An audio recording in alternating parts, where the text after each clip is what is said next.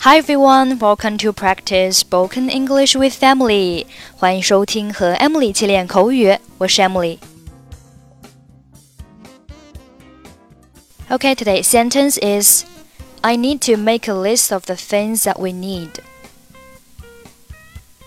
I need to make a list of the things that we need. I need to make a list of the things that we need. I need to 表示我需要做某事。Make a list of 表示列一个什么什么的清单。Things that we need 意思是我们需要的东西。所以，I need to make a list of the things that we need 意思就是我需要列一个购物清单。可以去买东西了吗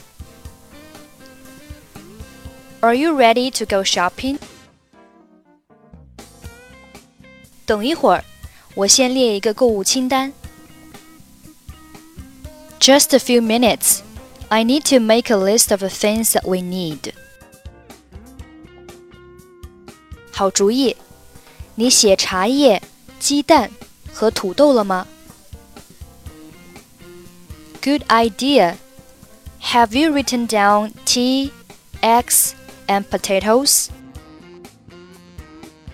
忘了写土豆。哦，我差点忘了，我们急需一个微波炉。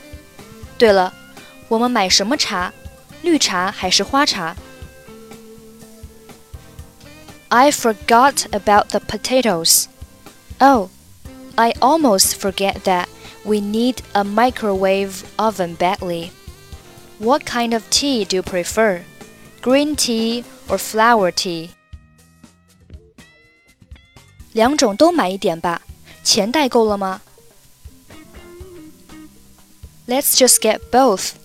Do you bring enough money? 现金不是很多，不过我会带着信用卡。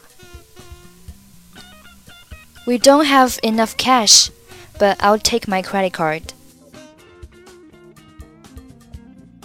Are you ready to go shopping?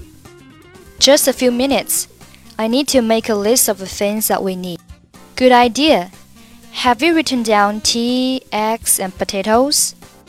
I forgot about the potatoes. Oh, I almost forget that we need a microwave oven badly.